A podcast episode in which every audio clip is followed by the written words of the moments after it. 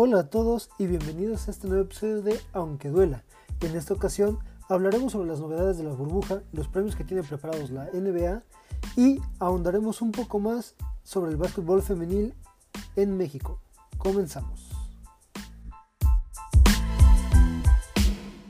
Hola, buenas noches y bienvenido a este programa de Aunque Duelan. Héctor, buenas noches, ¿cómo estás? Buenas noches, Arturo. Buenas noches, Douglas. Y es aunque duelan, no aunque duelan, pendejo. Buenas noches para ambos, saludos. el saludo más ecuánime fue el de Douglas y eso porque a mí me sacaste de onda, pero bueno. Yo dije entre mí, empezamos duro. sí.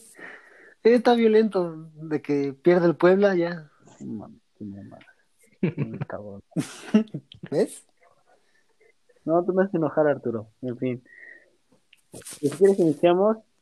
Iniciamos con. Empezamos, pues. Iniciamos con. Ya salieron los finalistas para los premios individuales, ¿no? Eh, ya habíamos hablado un poco en hace unos podcasts sobre estos, este, sobre los candidatos, ¿no? O algunos candidatos. Pero ya que tenemos a los finalistas, pues hablemos de ellos.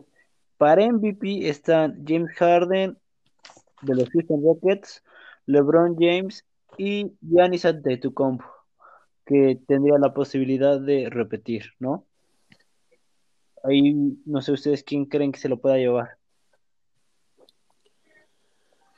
Mira, eh, estoy 80% seguro que la liga se lo va a dar a Giannis, pero yo aunque me arde el hocico y me sepa vinagre, se lo daría a LeBron James, por lo que ya había explicado en podcasts anteriores, lo que representó para los, los Lakers, su llegada y todo lo que ha formado alrededor suyo. Ok, ahora. Yo me inclino más por Giannis porque creo que tiene un poquito más de mérito que un equipo como los Bucks lleguen a, bueno, sean líderes de su conferencia y lleguen como uno de los favoritos, ¿no? A pesar de que los Lakers son un equipo que ha venido o venía de malas temporadas, es siempre es más competitivo. Bueno, ¿a qué te refieres con que un equipo como los Bucks? Pues que no es tan tradicional que sean los líderes. O sea, pues la temporada pasada fueron los, el equipo que, que terminó con mejor récord la temporada. Claro, claro, pero por ejemplo, hace 5 o 10 años este, los Lakers estaban peleando títulos y Milwaukee no. Bueno, yo se lo doy a Giannis. Es que también, también tienes un mercado más chico en Milwaukee que el de Los Ángeles. Más mérito. Por lo tanto, los jugadores buscan. más mérito para Giannis, que desde que llegó ha tenido un crecimiento enorme junto con la franquicia. Bueno, ahora de defensivo del año está Rudy Gobert, que a Arturo no le parece porque Arturo es un viejo, eh, Anthony Davis y una vez más Giannis Antetokounmpo. Bueno, repite en, ahora en esta categoría. Igual que el año pasado, Giannis está en los dos. Otro mérito para Giannis. No, yo, bueno, este, o sea, si bien los Lakers en la temporada pasada participaron, este, ah, no, pues quedaron fuera, ¿no? Sí, sí. Bueno, la llegada de Anthony Davis yo creo que le ayudó mucho y se debe en la fortaleza defensiva que han tenido, entonces me parecería coherente verlo ahí, aunque creo que el favorito va a ser Gober, por lo que los estaba escuchando. No, yo de hecho pienso que el favorito es, es Anthony Davis. Anthony Davis. El problema es que Arturo es un pendejo y no le gusta que alguien que es bueno sea reconocido, porque dice, ah, ya repitió mucho este pendejo. Pues sí, güey, pues, pues, lo hace bien. A ver, a ver, a ver. vamos a poner todo en contexto. Yo lo que estaba diciendo es que me empieza a ser aburrido que, que Rudy Gobert sea en repetidas ocasiones candidato al defensivo del año, porque eso significa que el resto de la liga son unos huevones que no están jugando la defensiva, salvo unos cuantos contados, como lo es Anthony Davis, que tiene, que tiene muy buenos números defensivos, pero el resto de la liga son una bola de huevones que ya no quieren defender. lo cual permite que haya estos marcadores de 130, 150 puntos por partido, porque ya empieza a dar la hueva a la liga porque ya nadie quiere defender. Esa es mi molestia. No que esté Rudy Gobert, sino porque es el único que le echa huevos para la defensa. No es cierto. Fuera del aire, Arturo dijo, Rudy Gobert me la pela, cuando quiera le canto un tiro y me la chingo. Palabras sexuales de Arturo. Bueno, siempre y cuando no me escupa, ni le dé besos al balón, porque ya ves que se vuelve contagioso el tipo. Ah, sí, no. Bueno, este, sexto hombre del año, este, Lou Williams y Monster Harrell. Bueno, hay aquí hay otro jugador que repetiría. Este, Lou Williams es continuamente ganador de este premio, o por lo menos de los finalistas. Es probablemente que se lo lleve otra vez este año, ¿no? Es un jugador que sabe su rol y que lo desempeña muy bien, ¿no? Sí, sí, yo creo que ahí pues, está cantado el ganador. Lou Williams es por mucho el mejor sexto hombre que tiene la liga desde hace varios años. El jugador con mejor desarrollo tenemos a Bam Adebayo del Miami Heat, a Luka Doncic y a Brandon Ingram. Aquí hay que decir que Luka Doncic dijo que él no quiere el premio porque no se lo merece, ¿no? Algo como lo que decía Arturo de que sí, es un jugador súper chingón, súper completo, pero este su crecimiento no es abismal como el de otros jugadores, ¿no? Debido a que ya dejó la vara muy alta el año pasado, sí ha crecido, pero tampoco es este una brutalidad, ¿no? O sea, de por sí es una brutalidad lo que hace, pero no como para que su desarrollo este, sea reconocido por mayor desarrollo, ¿no?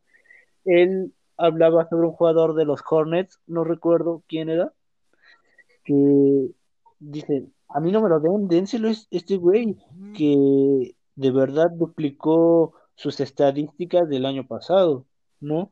A mí me gusta esa mentalidad de Doncic que dice, no mames, pues si no me lo merezco, pues ¿para qué? No, o sea, el chiste no es ganar trofeos o reconocimientos a lo pendejo, sino de verdad crecer, ¿no?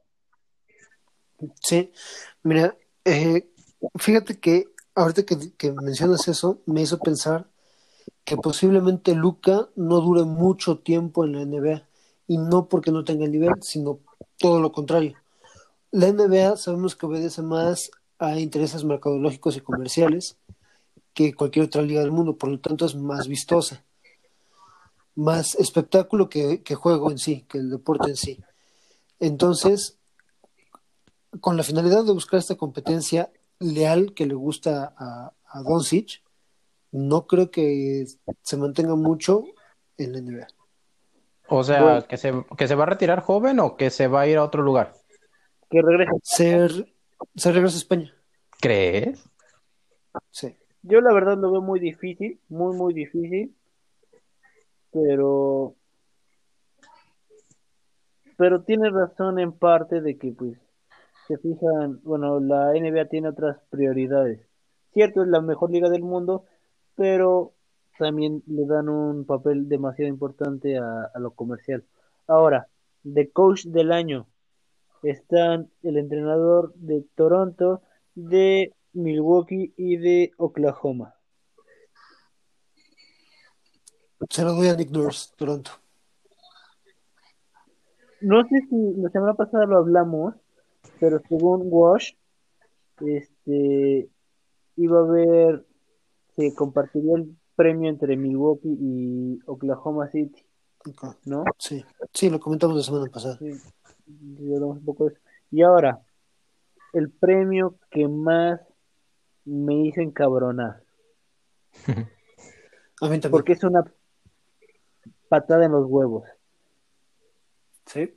Eh, para premio de novato del año está el señor Yamorat. Eh, déjenme ver la lista porque lo perdí. Nom del Miami Heat. Ah, este, tiene, tiene razón Kendrick Nunn del Miami Heat y Zion Williams. La patada Y la patada. ¿Cómo, ¿Cómo puta madre vas a poner a Zion entre los tres finalistas? ¿No?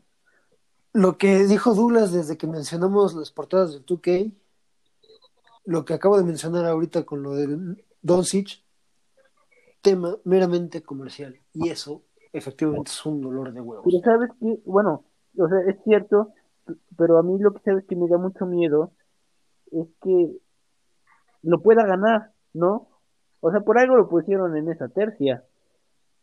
Porque, Yo- ven, porque ven la posibilidad de que gane, ¿no? No, no, yo, bueno, yo estuve leyendo en la semana que Yad Moral podría ser uno de entrar a una lista de pocos jugadores que han ganado el novato del año por unani- unanimidad. Unanimidad. Unanimidad. O sea, de manera unánime. Sí. Y, Sí. y que ha sido, eh, o sea, entre la lista estaba de los que identifiqué, por ejemplo, Blake Griffin, que han sido novatos muy dominantes. Entonces, que Yad Mora podría llegar en ese, a ese sentido o llegar a esa categoría. Entonces, la inclusión de Zion para mí es simplemente mercadológica y, y por protocolo, ¿no? Porque tenemos a un novato que dio mucho de qué hablar antes de llegar a la NBA o durante su llegada. Sabes que vamos a incluirlo, aunque no le demos nada. Yo así siento. Todos sabíamos que Zion iba a ser el primer draft, ¿no? La selección número uno del draft. Y, por ejemplo, no sé si sea unánime el, el rookie del año, pero de verdad Morat se lo merece sin ninguna duda. O sea, ha levantado a Memphis de una manera muy cabrona. Ahorita todavía están contendientes, playoffs, están, de hecho son el octavo, el octavo puesto, si no me equivoco, arribita de Portland. Este, les llevan una Sí, ventaja. Portland, San Antonio y Memphis son los que están buscando ese octavo lugar. De hecho, abajo de San Antonio había alguien más. Los Pho- Phoenix Suns. Este, que ahorita vamos con ellos, ¿no? Morat le ha dado una nueva cara a Memphis.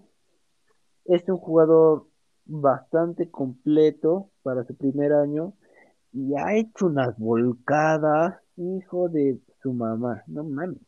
O sea, a mí lo que con la que me quedé muchas ganas es con la que casi le hace a Kevin Love, que casi lo brinca, o sea, casi lo brinca por completo y a la hora de retacarla, este, rebotó el balón en el, en el aro, ¿no? Pero una be- bestialidad, tiene una explosividad de este vato muy, muy impactante, ¿no? Es, es un jugador muy chido. Sí, mira, para mí Memphis lo puedo reducir a cinco jugadores de su historia. Y a lo mejor hasta me quedo, me faltan A ver, jugadores. a ver, yo te digo, Zach Randolph, A ver. Sí, Marc Gasol, sí, ah, Jamorat, y no recuerdo otro, sí. Pau Gasol Pau Gasol, ok. Y el tiempo que estuvo ahí Vince Carter. Iba a decir Vince Carter, pero dije, fue muy poco tiempo. Pero, o sea, así de simple, con esa quinteta básicamente puedes re- resumir la, la historia popular más conocida de Memphis. Sin bronca. O sea, con esos cinco jugadores, lo cual hace que el, el mérito de Jamorat sea muchísimo más. Su primera temporada, pues sí, el impacto que ha tenido es, es increíble. Pero regresemos tantito a Zion, o sea, ¿qué pedo con la NBA, no? O sea, ¿estás de acuerdo que sí deben de cuidar intereses de publicidad, de muchas cosas, pero no puedes premiar a- así a un jugador que no lleva... ¿Cuántos partidos lleva en total? 21, creo. Ahí lo que voy a decir, creo que apenas llega a los 20, ¿no? A los 20 partidos jugados. 21 y eso porque empezó, eh, ha jugado en la burbuja, si no llevaría menos. Llevaba 19 antes del, del parón. Ahí está. O sea, y recordemos que se dijo que se iba a tomar en cuenta eh, que lo que se iba a tomar en cuenta para estos premios individuales era lo que se hacía antes de, Previo a la burbuja. no antes de entrar a la burbuja. Lo que me lleva al siguiente punto. También este se va a dar un premio particular este al mejor jugador con bueno, el jugador con mejor desempeño en, durante la burbuja, ¿no? Que hay, según recuerdo, es- pues de los mayores candidatos son David Booker, que está guiando a los Phoenix Suns, que ahorita andan invictos. De, está hecho una locura el vato. llevan seis de seis partidos en la burbuja ganados.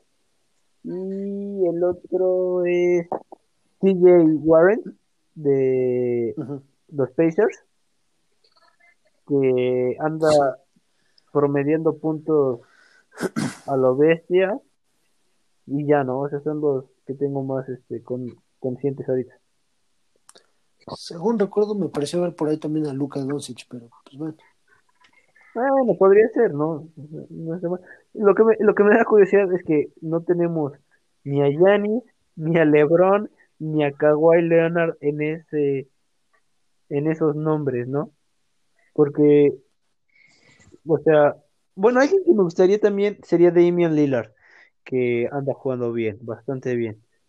Pero la verdad es que LeBron, Kawhi iniciaron bastante fríos.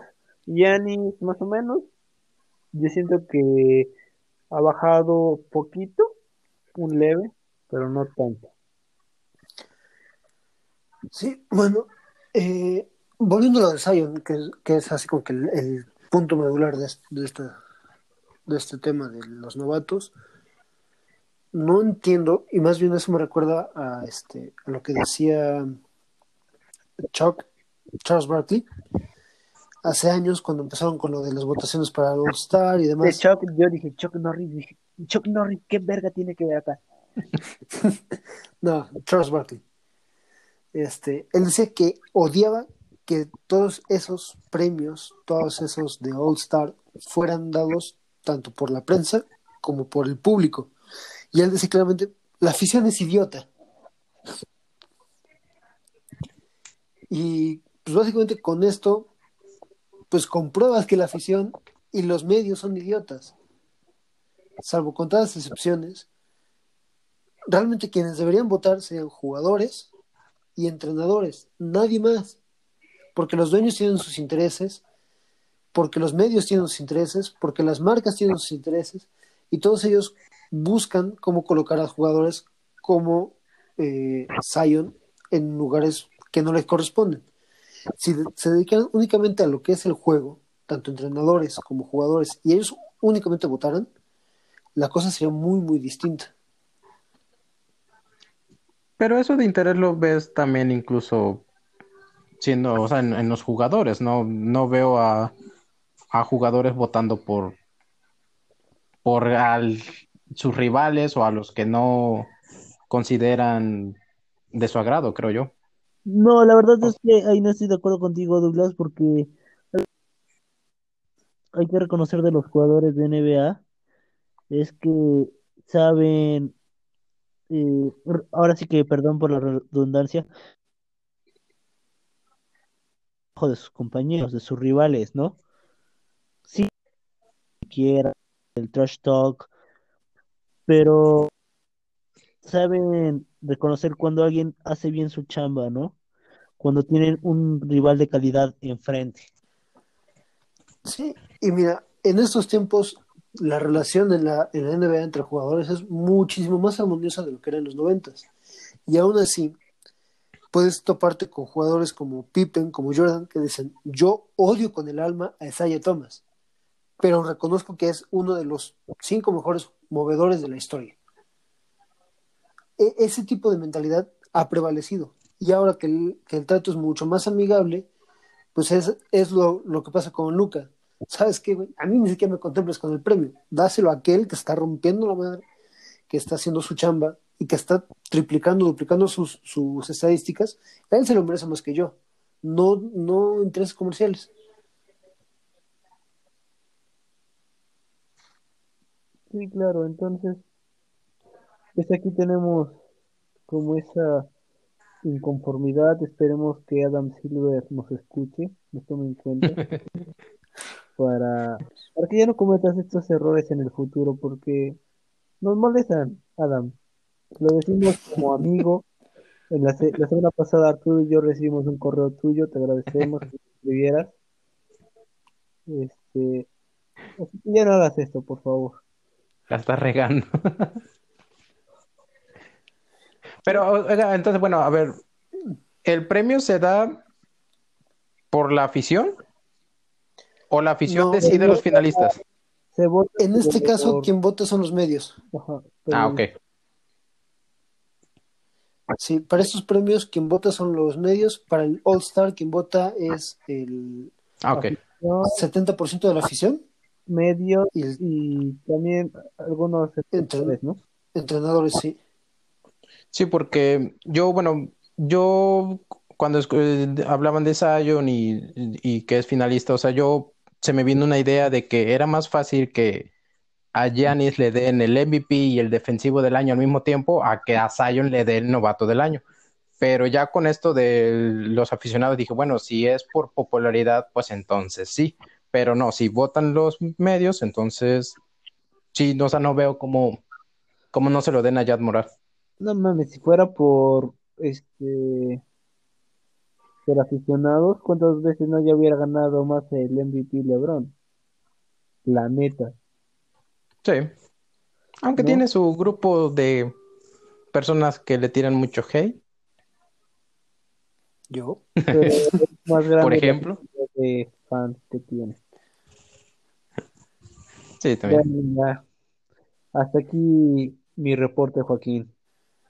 Y ahorita que mencionaste precisamente a LeBron, quería mencionar y que no se nos escape que dentro de los jugadores que mencionaste para como más valiosos o, o con mejor desempeño dentro de la burbuja, no estaba LeBron, lo mencionaste claramente. Y esto responde a que después de afianzar ese primer lugar en la conferencia del oeste, no han hecho más que dar pena. No, güey. O, es que ya sé por dónde vas a ver. Sí. Ha- Habla, eh, O sea, tú, bueno, lo hablamos eh, un poco en, en los días pasados y Douglas dijo que iban a descansar para los playoffs, ¿no? Que ahorita estaban echando la hueva porque ya habían asegurado playoffs, ya habían ase- asegurado el primer lugar. Yo que saben que se la cromo a LeBron como Arturo me la croma a mí. Es, esto es totalmente una estupidez, ¿no? O sea, no podemos justificar el, el mal trabajo, que, el mal desempeño que han tenido los, los Lakers. No es hueva, es que de verdad la están cagando, ¿no? No andan finos. Danny Green anda tirando de la verga. LeBron, ahorita, mm, ¿qué será? Los últimos dos partidos. Ah, estuvo mejor, mayor porcentaje de tiro, más puntos, obviamente, y se sigue desenvolviendo, pero la verdad es que empezaron muy, muy flojos, todos, ¿no? No hay quien se salve de, de, de lo mal que empezaron. Yo creo que es cuestión de mal ritmo y que espero en playoffs se levanten porque si no, una sorpresa se- este, podría darse en primeras rondas, ¿eh? Que ni a finales de, de conferencia lleguen. Yo, yo Sí. no lo, no, no lo dije como por justificación, porque creo que deberían de incluso tener tantito respeto por su profesión y, eh, ponerle todo, todas las ganas en, en todos los partidos, pero entendiendo la temporada atípica que están viviendo, entendiendo que ya aseguraron el primer lugar, entendiendo que pase lo que pase, no van a cambiar su posición, es más entendible que se dosifiquen, que se guarden para una lesión que pudieran haber tenido o algo así, y que de momento veamos esos partidos en el que más que tirar la hueva, salen este, sin ambición. A tirar piedras. Exactamente, cuando, sí, y sin motivación. Cuando ya sean los playoffs, un equipo completo, sin tanto desgaste, tendrían, en teoría, explotar todo el potencial que se han estado guardando y acabar con esos equipos que en este momento se están peleando ese octavo lugar, como lo habían dicho entre San Antonio, Sons, creo. Memphis, Memphis. Memphis. Portland, Memphis. Entonces, Es que- ellos, es que- o sea, ima- es que- imagínate, Como dices, es una temporada atípica, ¿no? sí, sí, Como todo en esta perra vida moderna, ¿no? 2020, sí. Eh, en, en esta situación atípica no puedes pensar así. ¿Por qué? Porque no vienes en un ritmo de juego. Si vinieras en una temporada normal, entiendo que ya al final te quieres dosificar para cuidar lesiones, lo que quieras. Este, tu, tu equipo tiene un ritmo de juego ya instalado y que puedes ir dosificando. Ahorita no tienen ritmo de juego. Ahorita no tienen ritmo de juego. Entonces lo que necesitas es agarrar condición. Sí, obviamente tener precauciones, pero no puedes estar este echando la hueva. Lo que necesitas es encontrar el mejor ritmo para llegar chido a los playoffs, ¿no? Sí, mira, eh, yo lo que pienso es esto. Tienes ocho, ocho partidos nada más para llegar a playoffs. Si en esos ocho partidos no los aprovechas al máximo, si tratas, si llegas con la mentalidad de me voy a dosificar porque sí, me toca contra Kawhi y ese güey es más rápido que yo, y si corro de más y me la desgarro, no, güey, porque ahí, ahí ya llevas las de perder, de entrada tanto en ese partido como en, todos los ocho partidos que te restan, porque vas a, a limitarte demasiado tú mismo.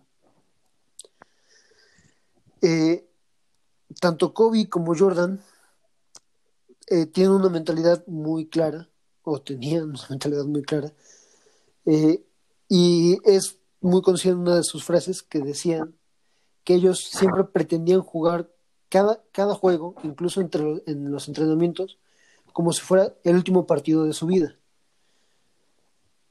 Esto, pues, corresponde a lo mismo, o sea, estás en una situación muy atípica, donde absolutamente nada está garantizado,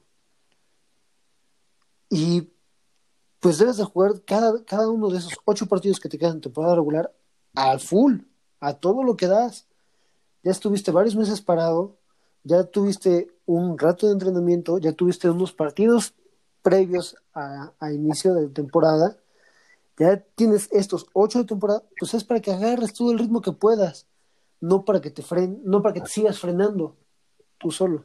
Entonces, sí, yo tengo, por, por, eso decía que los Lakers dan pena, dan pena en el sentido de que Dan su mentalidad Bulls, creo que se están quedando corta. ¿Cómo? Pena tus Bulls. Ah, bueno, esos, esos no dan pena, esos son risibles y no, eso, pero- eso, eso ya excede la pena. Sí, sí entiendo lo que te puto, no, güey. Pero sí entiendo lo que lo que te refieres, ¿no? Porque o sea, es ridículo la, la forma en la que regresaron, ¿no? Ahorita pues sí tienen que un par de partidos todavía. Dos, tres partidos todavía le- les quedan por jugar. Entonces, es igual retomar confianza, ¿no? Retomar confianza para que... ¡Puebla chinga, huevo! Tienen cinco minutos, metieron gol, güey. así yo lo veo diferido. El Ah, orbeñismo sigue vivo. En fin. Porque playoffs vas a tener cierta cantidad de juegos que te van a... que si no los juegas bien te van a eliminar, güey. Y en primera ronda. Y dudo que los Lakers quieran eso. No, ellos quieren llegar a las finales y llevarse el campeonato. Totalmente de acuerdo. Douglas, tienes derecho de réplica. no, yo solo iba a decir que, que, por ejemplo, si en estos partidos restantes, por así decirlo, este Memphis, que no se puede dar el lujo de descansar o dosificar un poco sus acciones, pierde a Yad Morad y aún así logran clasificarse en un octavo lugar, no tienen nada que hacer contra unos Lakers. También hay que entender que la plantilla de ellos es más es más profunda, más fuerte, con mejores jugadores y que tienen, o tan solo LeBron tiene un gen ganador.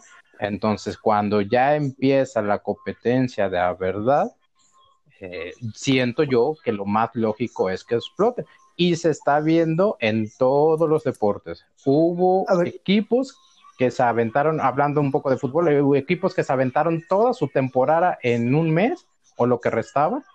Y en en competición en, la Champions dieron lástima. Entonces, es un poco de, dosificar el esfuerzo.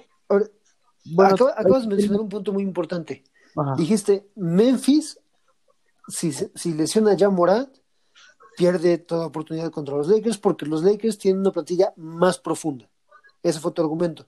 Sí. ¿Qué está haciendo Memphis? Se está rompiendo la madre para asegurar ese octavo lugar. Con una plantilla corta sin tanta profundidad como la de los Lakers, ¿por qué los Lakers que tienen esa capacidad de derrochar talento, de tener jugadores habilidosos por todos lados, que tienen esa profundidad, no lo hace? O sea, ahí está la incongruencia. Porque así, así es la versión de LeBron, tienes a Anthony Davis, tienes a Dwight Howard, tienes a Alex Caruso, que aunque no es tan popular, no es tan vistoso, te responde. Entonces tienes una serie de jugadores, tienes a Danny Green, que ahorita está jugando muy mal, pero, o sea, son jugadores que responden. Tienes la capacidad de aventar todo desde ahorita, aventarte. ¿Por qué le dejas eso a los equipos con, más limitantes? Que ellos deberían ser los que deberían cuidarse. Porque si ellos no lo hacen, pues tú, tú lo con... porque ellos lo... A lo mismo. O sea, no es que estén echando la hueva intencionalmente. O sea, por lo menos yo no lo veo así. Yo veo están mal, o sea, que están mal, no es que lo estén dejando al ahí se va al, a lo que sea, no, es que de verdad no iniciaron bien la temporada, ¿no? Es, debe estar lo mismo, no es que no quieran o no puedan, bueno, no es que no quieran, es que ahorita no pueden, porque no les está dando, no les está dando el ritmo de juego. Pero ten en cuenta. Se van a levantar de este bache, se van a levantar, pero muy mal inicio, muy mal regreso de temporada para los Lakers. Que tengamos en cuenta que Douglas. Ten en cuenta que los primeros tres partidos fueron contra Clippers y Raptors y los ganaron. No, contra Clippers, contra Raptors perdió. Contra Clippers y contra el Jazz, si no mal recuerdo. Antes de asegurar antes de asegurar ese. Solo le ganó a. ¿Ganó dos? Sí, sí, pero fue, cuando aseguraron ya el ese ese primer puesto, ¿no? Y de ahí vino una, una, baja muy considerable. Yo en eso me baso. Igual. ganaron, ganaron el este, aseguraron el puesto después del partido contra los Raptors por una combinación de resultados. Fue contra el Jazz, ¿no? Sí, y de hecho el de los Jazz fue después de Raptors, pero también fue gracias a una combinación de resultados. Ahora, sí ganaron contra los Clippers, pero este resultado es muy engañoso, Douglas, porque fue un partido asqueroso de, de LeBron por parte de los Lakers en cuanto a puntería y por parte de Kawhi por parte de los Clippers. ¿No? Hay quien sacó la chamba fue Anthony Davis, que después se vino para abajo un rato. Es, como un sube y baja, ¿no? Este, bueno, así estuvo Anthony Davis. Este, con nivel muy chido y como que se le olvidaba. Regresaba al nivel chido y otra vez ahí no tan fino. Al contrario, LeBron, eh, es, ahora sí, él ha venido de menos a más, ¿no? Yo creo que ya está mentalizando igual en entrar en modo playoffs, ya agarró un poco de ritmo. Modo playoffs, modo playoffs. Ya cállate, Arturo.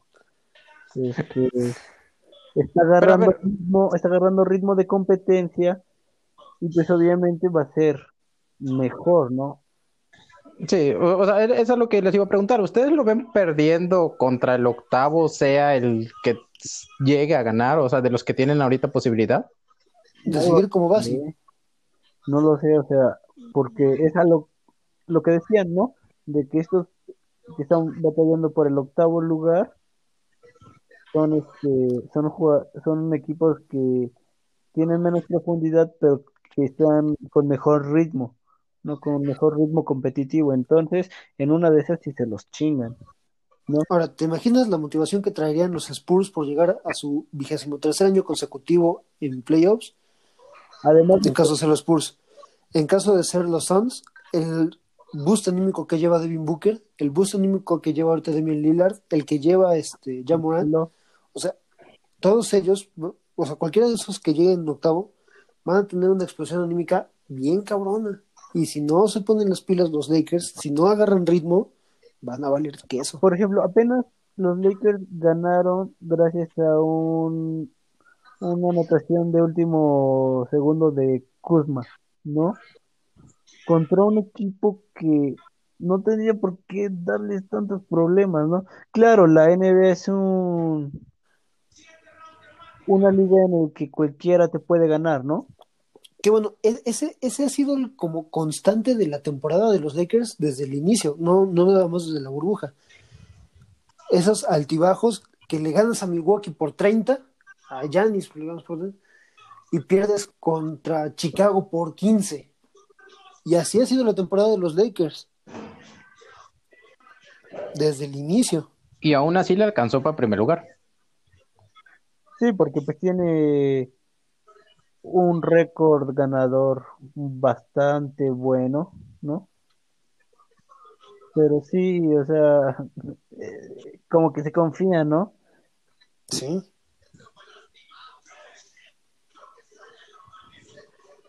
Muy bien. Bueno, pues con esto llegamos a la conclusión de nuestra primera parte y en un segundo regresamos.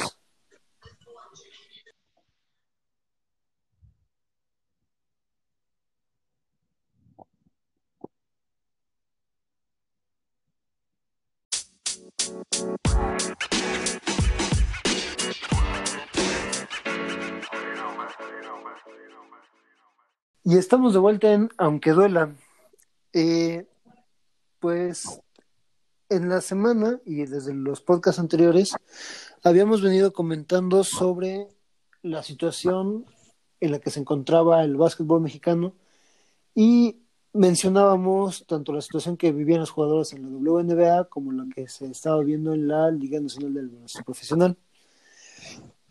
Con este tema nos dimos a la tarea de preguntar a algunas jugadoras de, diversos niveles y diversos, diversos ámbitos sobre la situación que ellas vivían al día a día como jugadoras. Entre las personas que eh, pudimos contactar tenemos a Janet Mendoza de Águila Supaep, de Liga AVE, tenemos a Caro Cisneros, eh, preseleccionada nacional de baloncesto adaptado, y a Miriam Lara Ackerman, jugadora profesional y seleccionada nacional. Además de que también tuve la fortuna de poder platicar con Mabel Susana, una jugadora de la selección nacional colombiana. Eh, en general, las preguntas fueron en torno a, pues, cómo veían la problemática en cuanto a eh, lo que se necesita para mejorar la situación del básquetbol femenil. En el caso particular de, de Mabel Susana, me comentaba que allá en Colombia ni siquiera liga profesional tienen, que en estos momentos no hay forma de que las mujeres compitan a nivel profesional en baloncesto. Entonces, pues desde ahí te da una idea de que no solo en México pues, estamos mal en cuanto al tema de equidad, en cuanto a lo deportivo, ¿no?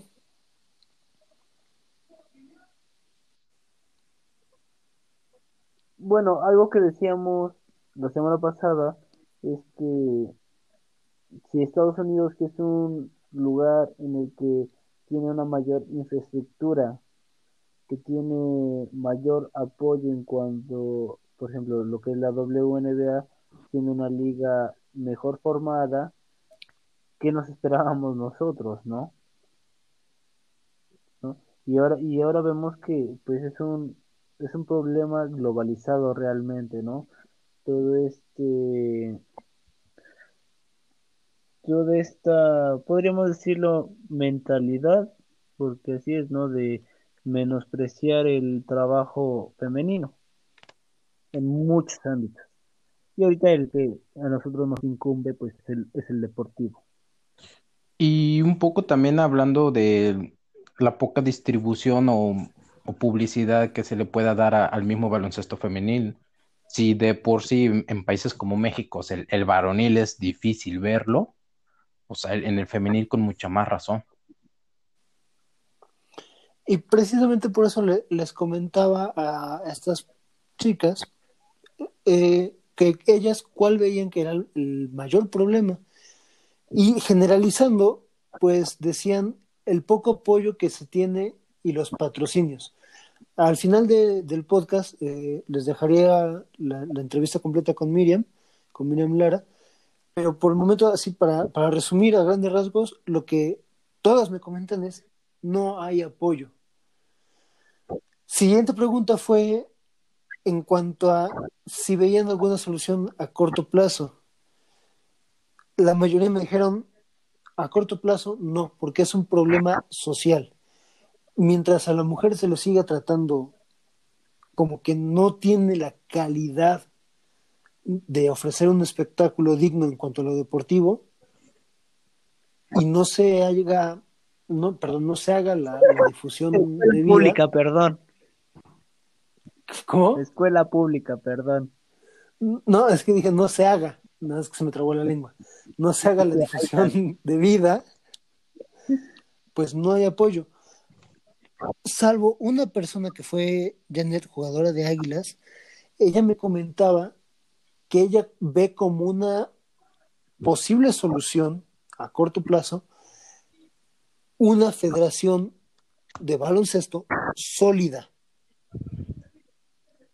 Pero es, que, eh, yo creo que eso sería Ok, sí, Douglas, dilo. Digo que eso sería solución hasta para los hombres, ¿eh? aquí en México, una federación sólida que ayude y sepa llevar bien los proyectos. Dos cosas. Eh, eh, lo que dicen es muy cierto. el mayor problema es la mentalidad de la sociedad, ¿no? Que no solo se limita al problema deportivo, sino a muchos otros, ¿no? Que afectan a las mujeres, ¿no? Y que claro se ve reflejado en el deporte. Ahora, de una federación sólida eh, en básquetbol, no creo que sea una solución a corto plazo. ¿Por qué?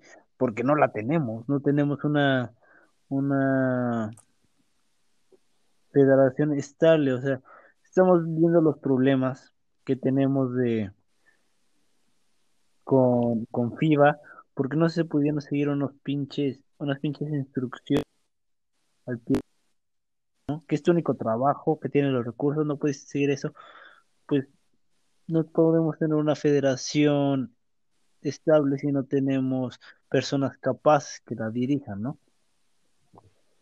Sí, eh, bueno, eh, es que yo creo que hay que definir en este sentido qué es qué consideramos a corto plazo.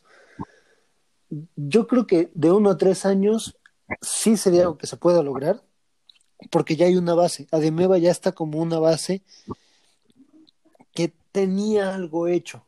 El detalle fue precisamente como mencionas, no querer seguir ciertos lineamientos. En cuanto haya una resolución de FIBA, creo que se va a poder trabajar, o una resolución del TAS en este caso, que es, quien estamos esperando. En cuanto al TAS de su resolución, se va a poder trabajar y yo creo que en no más de un año ya podríamos cumplir otra vez con lo que nos pida FIBA. El detalle es encontrar a la persona indicada que lo haga. Señor Andrés Manuel, yo me ofrezco para dirigir el básquetbol en México. ¿Y qué tiene Yo quiero ver- ser secretario. ¿Y qué tiene que ver Andrés Manuel con una federación que es independiente? Pues que me recomiende, ¿no? Mejor dejémoslo a alguien más capaz. Que me recomiende con el- la persona que sea capaz. que esté en Prometo, ayuntamiento. prometo equidad y recursos para todos los jugadores y jugadoras. Bueno, nada más te recuerdo que el presidente prefiere macanear. Sí, ya sé, puta madre. Ay, ya ni me recuerdes. Ah, bueno, ya, ya nos desviamos bastante del tema. De, de una situación penosa nos desviamos a otra también bastante penosa. Eh, solución o paliativo a esta situación, les, les comentaba a las tres que ellas, ¿cómo veían que fuera eh, la forma más adecuada de que el aficionado promedio se interesara por el básquetbol femenil? Sí. Eh, en el sentido de que la mayoría, como, como decía Douglas, pues no conocen ni siquiera a los jugadores de la Liga Mexicana, sino se centran en el básquetbol de NBA porque es el que más se mediatiza. ¿Cómo, cómo el aficionado promedio, ese aficionado, captarlo hacia el básquetbol femenil?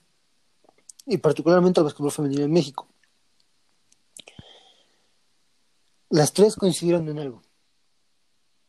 Las personas que conocen un poco más del deporte, aficionados que están un poquito más empapados, tanto del básquetbol femenil como el varonil, y que entiendan un poco más de, cómo se maneja esto, que nosotros, en este caso que también somos parte de, de esta comunidad que hace o busca mediatizar el, el deporte, somos los responsables de acercar a ese aficionado promedio al básquetbol. Como, pues varios me decían, pues comentándoles, explicándoles, haciéndoles ver. Miriam, como podremos escuchar más adelante, me dice, la mejor forma, y según entendí, la que considera la más adecuada y la ideal es llévalo a un partido. Una vez que tú lleves a ese aficionado promedio a un partido de básquetbol femenil, se va a dar cuenta de toda la capacidad que tienen las mujeres y le va a encantar.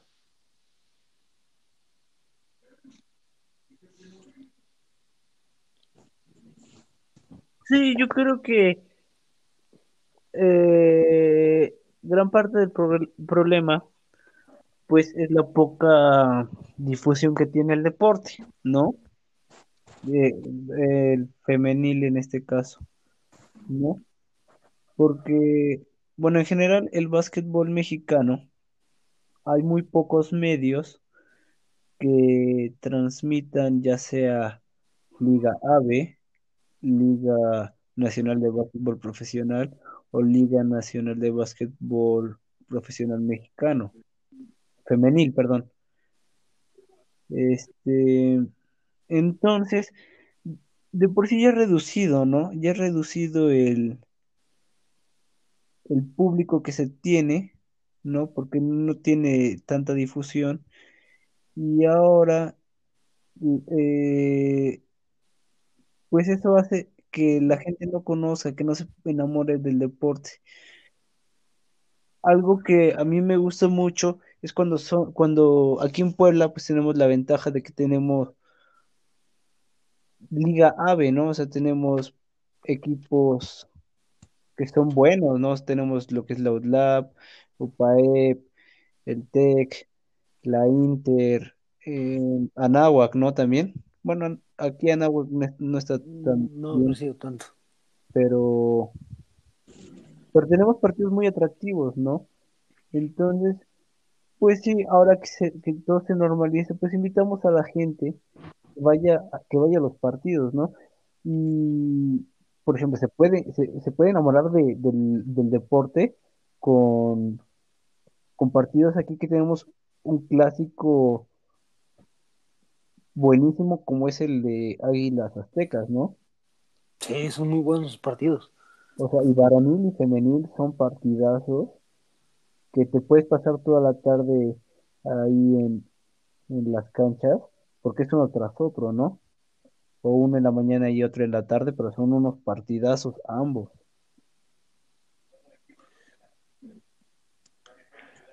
A mí algo que me gustó mucho de lo que dijo Miriam es que aparte de que hay que llevar a la gente, o bueno, el, las personas deben de conocer y ver el, el baloncesto femenil en vivo para que se empiecen a enamorar, también habla sobre cómo ellas demostrar que vale la pena ser vistas, o sea, y ella habla mucho sobre la competencia, sobre ser muy profesional en ese sentido, sobre crecer y pelear más allá para demostrar que vale la pena ser vista. Entonces, me agrada mucho eso porque no es como exigir por derecho, sino que más bien es este trabajo para llegar a un máximo nivel y que ese máximo nivel se vea reflejado en el gusto del público.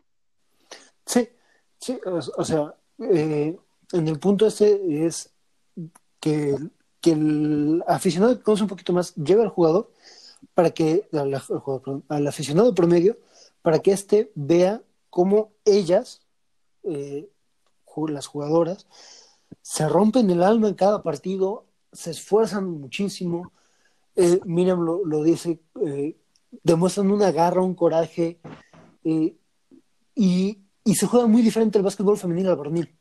O sea, tú puedes ver un partido varonil y es atractivo. Ves un femenil y es una cosa totalmente diferente que no por eso deja de ser atractiva, sino es, es una dinámica muy diferente a la que se maneja en, en el básquetbol femenil. Y es, bueno, desde mi punto de vista, encantadora, impresionante, muy, muy buena.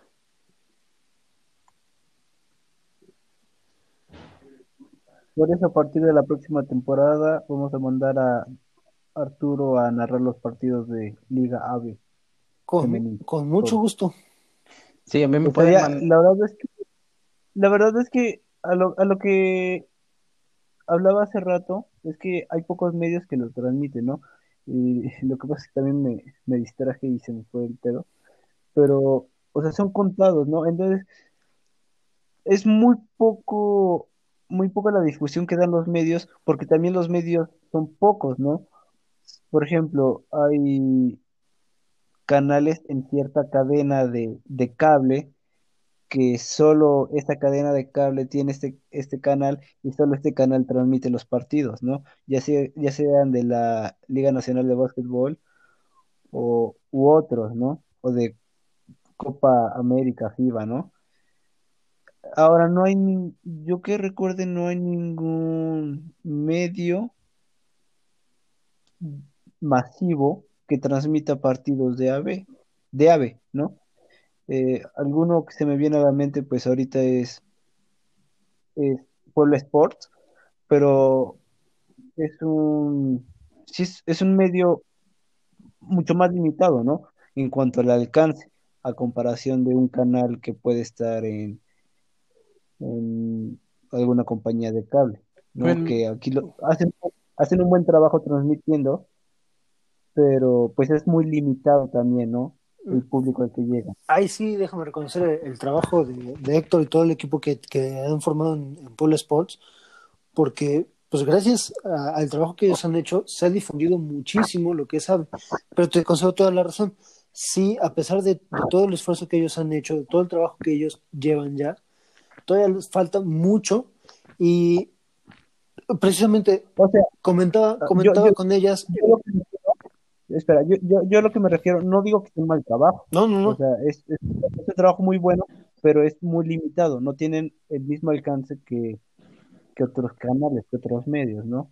O sea, es reconocible, es muy buen trabajo, es tal vez el único, bueno, es por lo menos el único que conozco que pues transmite los partidos, pero pues sí es muy limitado. Sí, y, y a, a, ese punto quería llegar porque pidiéndoles consejos de cómo podríamos nosotros o cómo acercar bajo qué medios, o sea, no, solo llevar al, al aficionado promedio del partido, sino qué otros medios consideraban prudentes para este hacer masivo, masificar el, básquetbol femenil y eh, lograr una mayor proyección, pues todas coincidieron.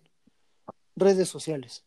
Ahorita no nos queda de otra que hacer uso de la publicidad gratis, se podría decir, que nos brindan las redes sociales. Nos limita muchísimo, efectivamente, y es de lo que se ha valido Puebla Sports, ahorita que lo mencionas, porque gracias a las redes sociales es como ha tenido este crecimiento y esta eh, masificación de información que ellos, que ellos nos proveen. Pero tristemente seguimos cayendo en la situación de no hay apoyo bajo ninguna circunstancia para masificarlo. Entonces, ellos me comentaban que la mejor opción que tenemos es masificarlo nosotros mismos por medio de las redes sociales. ¿Ustedes qué opinan? Yo creo que... En un momento en el que las redes sociales son demasiado importantes y que tienen mucho poder, ¿no? Entonces, sí es bueno que, por ejemplo, compartamos, invitemos, pero siempre queda como esa, esa limitante de que al estar en una red social es difícil mantener la atención por mucho tiempo, ¿no? El ritmo de vida ha cambiado demasiado, ¿no?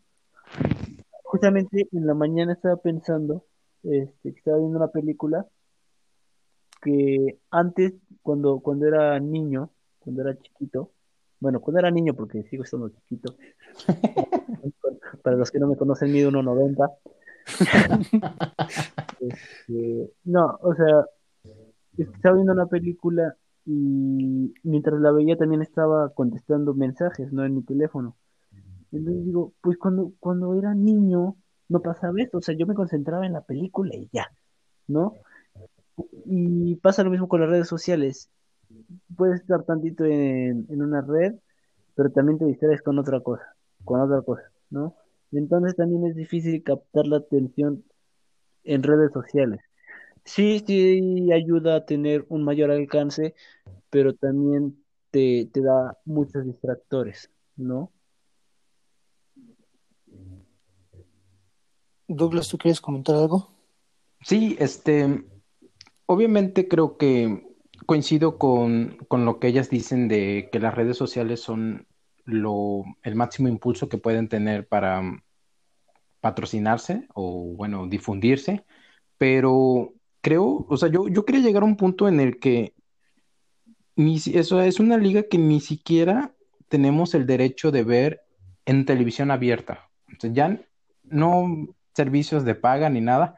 O sea, en televisión abierta, que podría ser el medio de difusión más importante en el país, no lo tenemos. Y la televisión abierta, sobre todo los dos canales principales, están súper urgidos de material nuevo e interesante para pasar. Hoy en día están, han tenido una reducción de, de pues de, de televidentes que muchos han tomado la decisión de, hacer despidos masivos y esas cosas.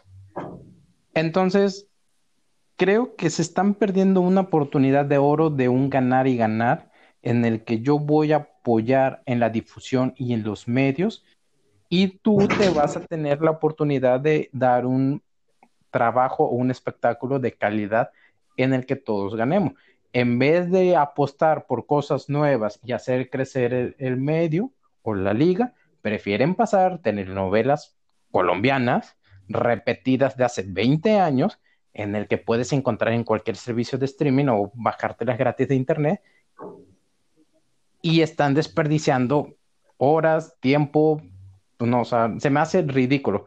Entonces, está un material importante que hay un sector que sabes que le va a agradar puedes intentar explotarlo. Lástima que no lo hace.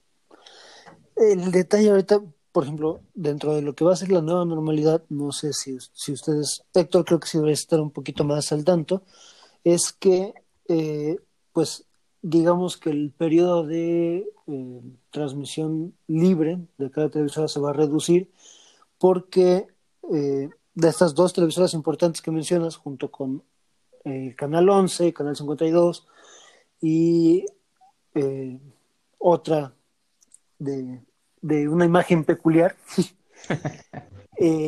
van a ser parte de lo que es la nueva normalidad en cuanto a escuelas. Mm, o sea, a partir de, ciertos horarios van, van a ser estos canales que transmitan las clases para que los alumnos puedan seguir llevando su educación a distancia. Esto reduce mucho el, el, espectro que va a haber para, para programas. Lo triste es que, como mencionas, habemos un público que nos gustaría mucho tener esta, este deporte en televisión abierta. Lamentablemente, somos pocos en relación a los que son aficionados a las novelas que tú mencionas. Mira, un punto importante, no, no quiero profundizar mucho en lo que dijiste de sobre lo que van a sobre el sistema educativo. ¿Cómo? ¿Sobre el sistema educativo? Sobre el sistema educativo, ¿no? En cuanto a la relación con las, con las televisoras, porque son varios aspectos, ¿no? Hay que ser, hay que pensar en esto. La,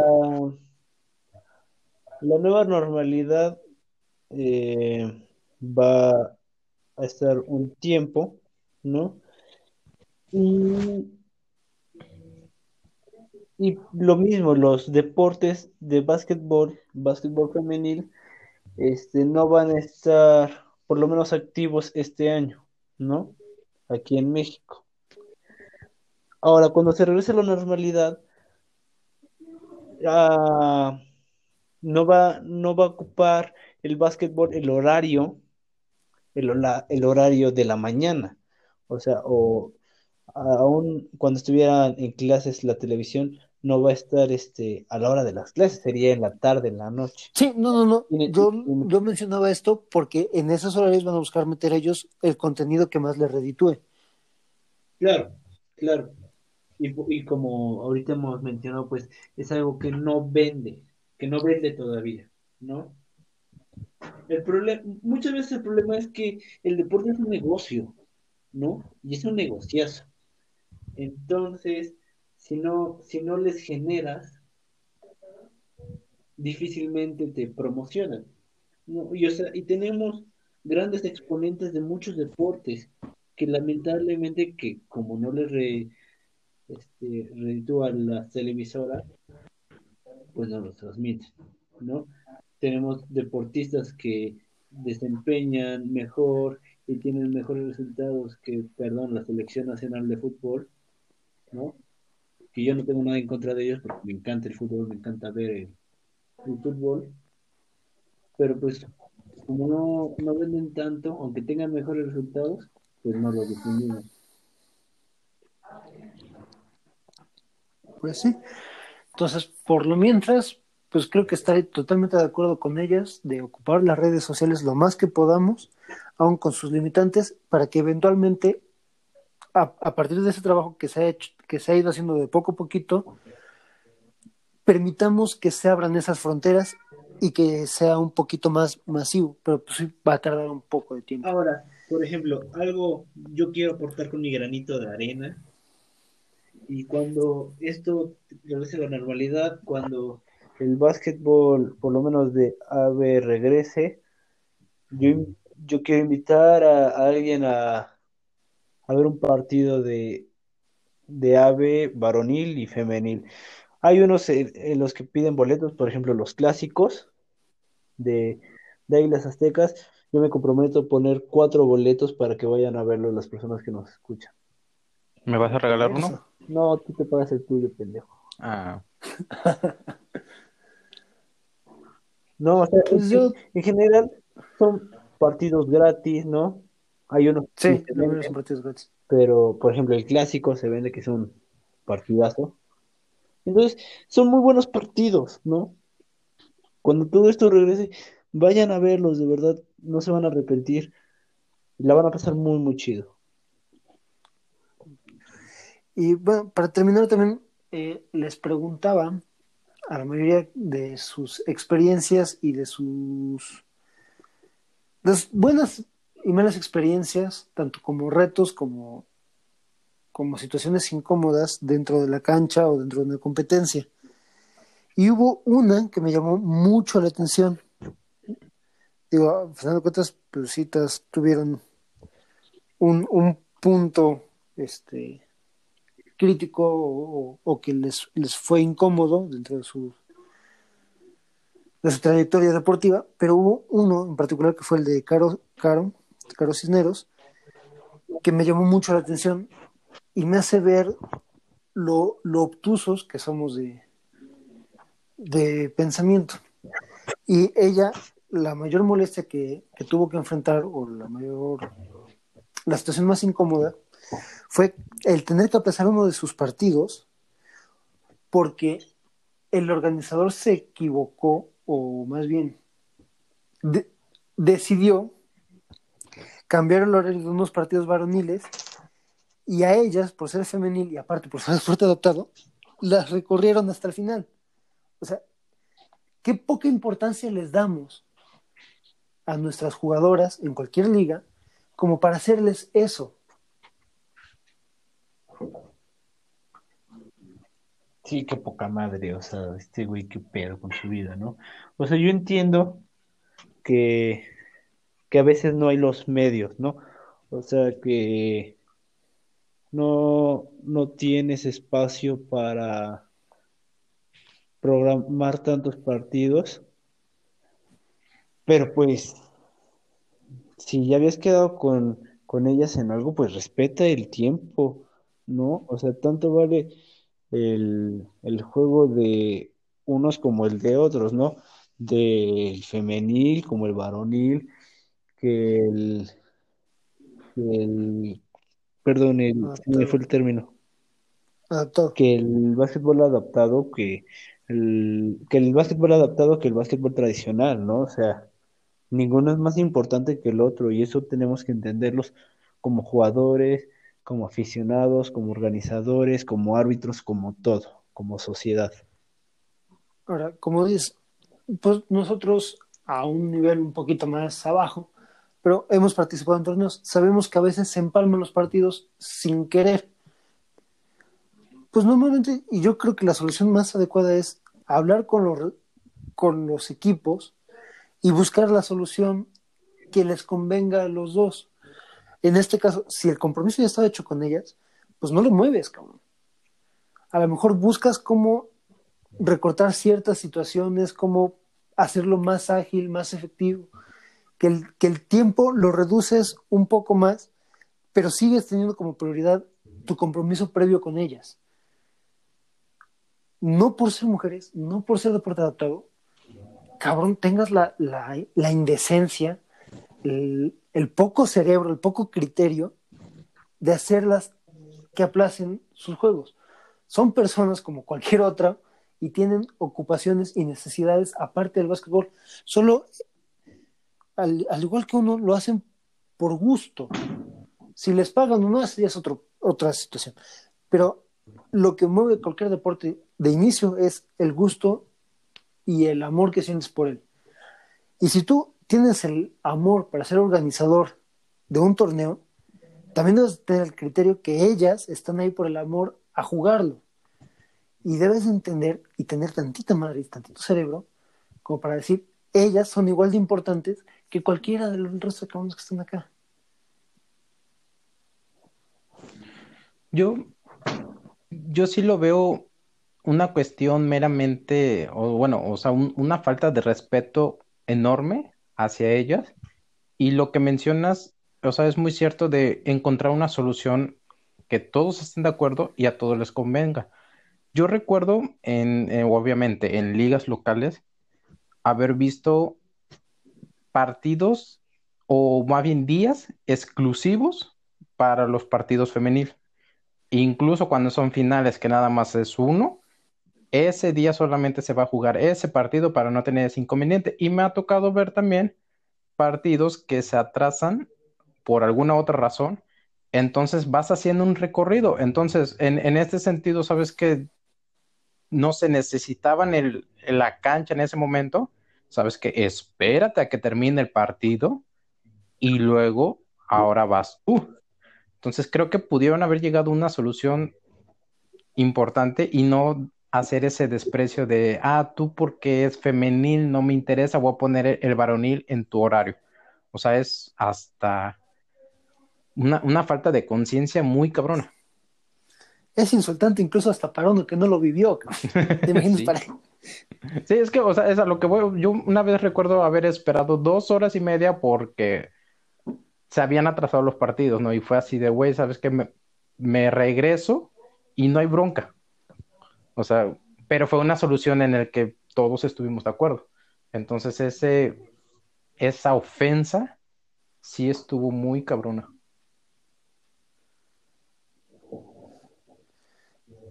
Y pues yo creo que como punto medular tenemos que cambiar nuestra mentalidad para los deportes femeniles. Todavía nos falta mucho acá en México y por lo que platicaba con esta chica eh, Mabel Susana de la selección de Colombia, en toda Latinoamérica por lo menos nos falta un chingo por recorrer. Claro, y eso se ve reflejado en los en los campeonatos internacionales, ¿no? Si bien cuando llegan los Juegos Olímpicos o algo son los mismos países los que se andan peleando los primeros lugares, ¿no? Y lamentablemente, por ejemplo, México, tanto en femenil como en varonil, se ha quedado muy atrás por eso mismo. Sí, no, no hay. No hay esa coherencia. No hay esa coherencia porque les exigimos resultados, pero no les damos apoyo ni las oportunidades que merecen.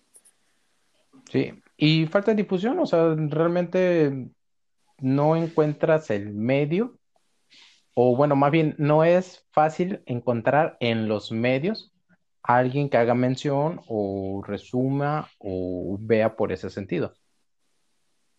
Efectivamente. Y bueno, pues, este, antes de despedirnos, pues dejamos la entrevista con, con Miriam Lara, ponemos unos fragmentos, y si quieren eh, un poquito más sobre las entrevistas tanto con Miriam Lara, con Janet y con Caro, eh, pues las pueden encontrar en nuestra página de Facebook, van a estar ahí las transcripciones y una pequeña este, opinión personal, en este caso mía, para que pues nos, nos busquen también en Facebook y estén al pendiente de, de nuestras publicaciones. Douglas, ¿podría recordarnos la página? Pues claro que sí, página de Facebook, aunque duela, ahí para que nos den like y puedan compartir este material que se va a subir, espero podamos subir bien la entrevista y este nuestra cuenta de Twitter arroba aunque duela 8.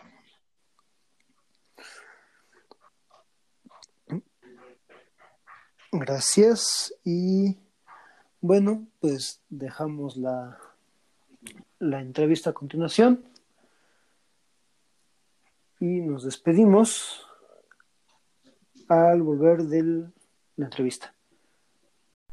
Bueno, antes que nada agradecer y decir que es un honor eh, tener a, a, Miriam Lara respondiendo las preguntas.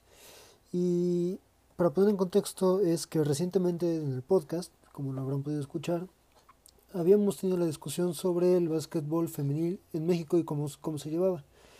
Eh, aprovechando la experiencia como jugadora que tienes, ¿podrías por favor decirnos cuál crees que es el mayor problema que enfrenta el básquetbol femenil en México en estos momentos? Pues yo creo que es menos rentable por lo mismo de que tiene menos gente que sigue el deporte femenil. Pero creo que ese es un problema no solo de México, creo que en todo el mundo el básquetbol varonil es mucho más seguido que el femenil.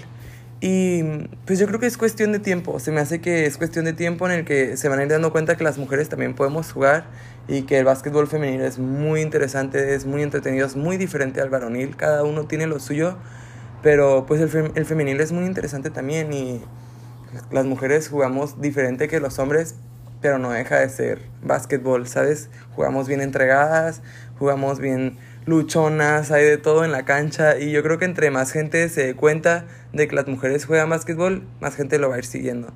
Y pues así va a ir pasando poco a poco, primero Dios en México y en todo el mundo. Ya ahorita en la WNBA están, están teniendo más voz y yo creo que todos los países y vamos a ir imitando ese ejemplo y va a ir creciendo el básquetbol. ¿Crees que exista una solución a corto plazo para este problema o cómo crees que pueda ser solucionado? Yo creo que sí hay alguna solución, pero no creo que sea a corto plazo. Para mí más bien es de tiempo, eh, es de que cada jugadora se enfoque a hacer lo mejor que puede hacer en la cancha, que cada jugadora se vea entregada y así entre más me exijo yo, más se va a exigir mi contrincante o mientras más exija mi contrincante, más me tengo que exigir yo y va a ser un aumento de nivel que nos vamos a ir contagiando todas poco a poco que va a ir haciendo que crezca el nivel, ¿no? Y que, y que llame más la atención. Entonces yo creo que lo único que podemos hacer es esforzarnos nosotras en ir mejorando e ir esperando que, que cada vez nos vayan volteando a ver más y vayamos llamando más la atención y pues nosotros enfocarnos en disfrutarlo mucho, en disfrutarlo mucho, entregarnos al 100 y con el favor de Dios creo que, que sí hay oportunidad de mejora, tanto en México como en todo el mundo. Tú como jugadora de tu experiencia, ¿cómo crees que es mejor convencer al aficionado promedio del básquetbol de que el baloncesto femenil es un buen espectáculo y muy muy rico en calidad? Yo creo que la mejor manera de convencerlo sería llevándolo a un partido. Eh, creo que platicándoselos no es suficiente, creo que tienen que vivirlo y estoy segura que si van a algún juego de la Liga de la Liga Mexicana, algún partido en donde puedan apreciar todo el talento que hay en las mujeres en México en el básquetbol, toda la garra, toda la entrega, lo van a disfrutar, van a darse cuenta que es un espectáculo y que hay calidad. Entonces, pues creo que es así poco a poco eh, llevando a más personas, las jugadoras enfocándonos todo en, en, entregarnos todo, ¿no? Y de esa manera habrá un buen espectáculo. Y de ahí en fuera, pues que las personas que lo han visto convenzan a más personas de que vayan a verlo y así eh, poco a poco creo que va a ir creciendo el básquetbol. De todos los medios que hay disponibles, ¿cuál crees que sea el más adecuado y el más apto para que se logre que el básquetbol femenil tenga una mayor proyección y tenga más alcance? Pues yo creo que eso puede ir cambiando un poco con los tiempos. Ahorita se me hace que Instagram tiene pues como mucho mucho poder en cuanto a promoción. Se me hace que ha sido como una red social que se ha estado usando demasiado. También Facebook y pues para mí las redes sociales ahorita son cruciales, ¿no? Eh, ahí está dándonos promociones importante. Pero pues también, ¿no? Lo de que puede decir una persona a la otra, eh, si puede haber carteleras o todo lo que todo lo que ayude en cuanto a promoción, pues muy bien recibido, ¿verdad? Pero principalmente yo creo que las redes sociales ahorita son como el número uno de promoción en el deporte y pues son una herramienta que podemos ir usando todas poco a poco y también pues que aficionados nos pueden ir ayudando a compartir y a, haciendo que crecer la conciencia de, del mexicano, de que la mexicana también puede jugar basquetbol y lo puede hacer muy bien. En tu experiencia como jugadora, ¿cuál ha sido el reto más grande al que te has tenido que enfrentar durante toda tu carrera? Para mí un reto muy grande fue mi primer equipo profesional en Francia. Era la primera vez que dejaba mi casa y la primera vez que salía a vivir a otro lugar y pues no hablaba el idioma, entonces también era mi primer año como jugadora profesional. Fue un año de muchos cambios y de muchos retos, pero también de muchísimo aprendizaje. Entonces, pues gracias a Dios, muy bonita experiencia, eh, llena de obstáculos y también de crecimientos personales, tanto en la cancha como fuera de ella. Y bueno, no queda más que agradecerte tu participación. Fue un gusto haber podido platicar contigo y, y que te dieras el tiempo para respondernos. Muchísimas gracias. Y bueno, ahí estuvo la entrevista con Miriam Lara. Eh, un agradecimiento a, a las jugadoras que se tomaron su, su tiempo y, y, nos dedicaron unos minutos para, para respondernos, sin ninguna obligación, claro está. Obviamente les agradezco de todo corazón que, que hayan decidido participar y echarnos la mano en, en esta dinámica. Y agradecerles que nos escuchen. Nos alargamos un poquito, pero creo que el tema, el tema lo valía. Y bueno, pues agradecer y despedirme. Douglas, ah, antes, nos despedimos a nombre de Héctor, que ya tuvo unos problemas técnicos y ya no pudo volver a. Le dieron ganas de ir al baño. no lo quemes, no lo quemes. No, fueron problemas con, con, el Internet, como la mayoría de nosotros estamos teniendo en estos días por la saturación de la nueva normalidad. Pero bueno, cuestiones que esperemos se arreglen pronto. Nos despedimos en nombre de Héctor. Douglas, un placer.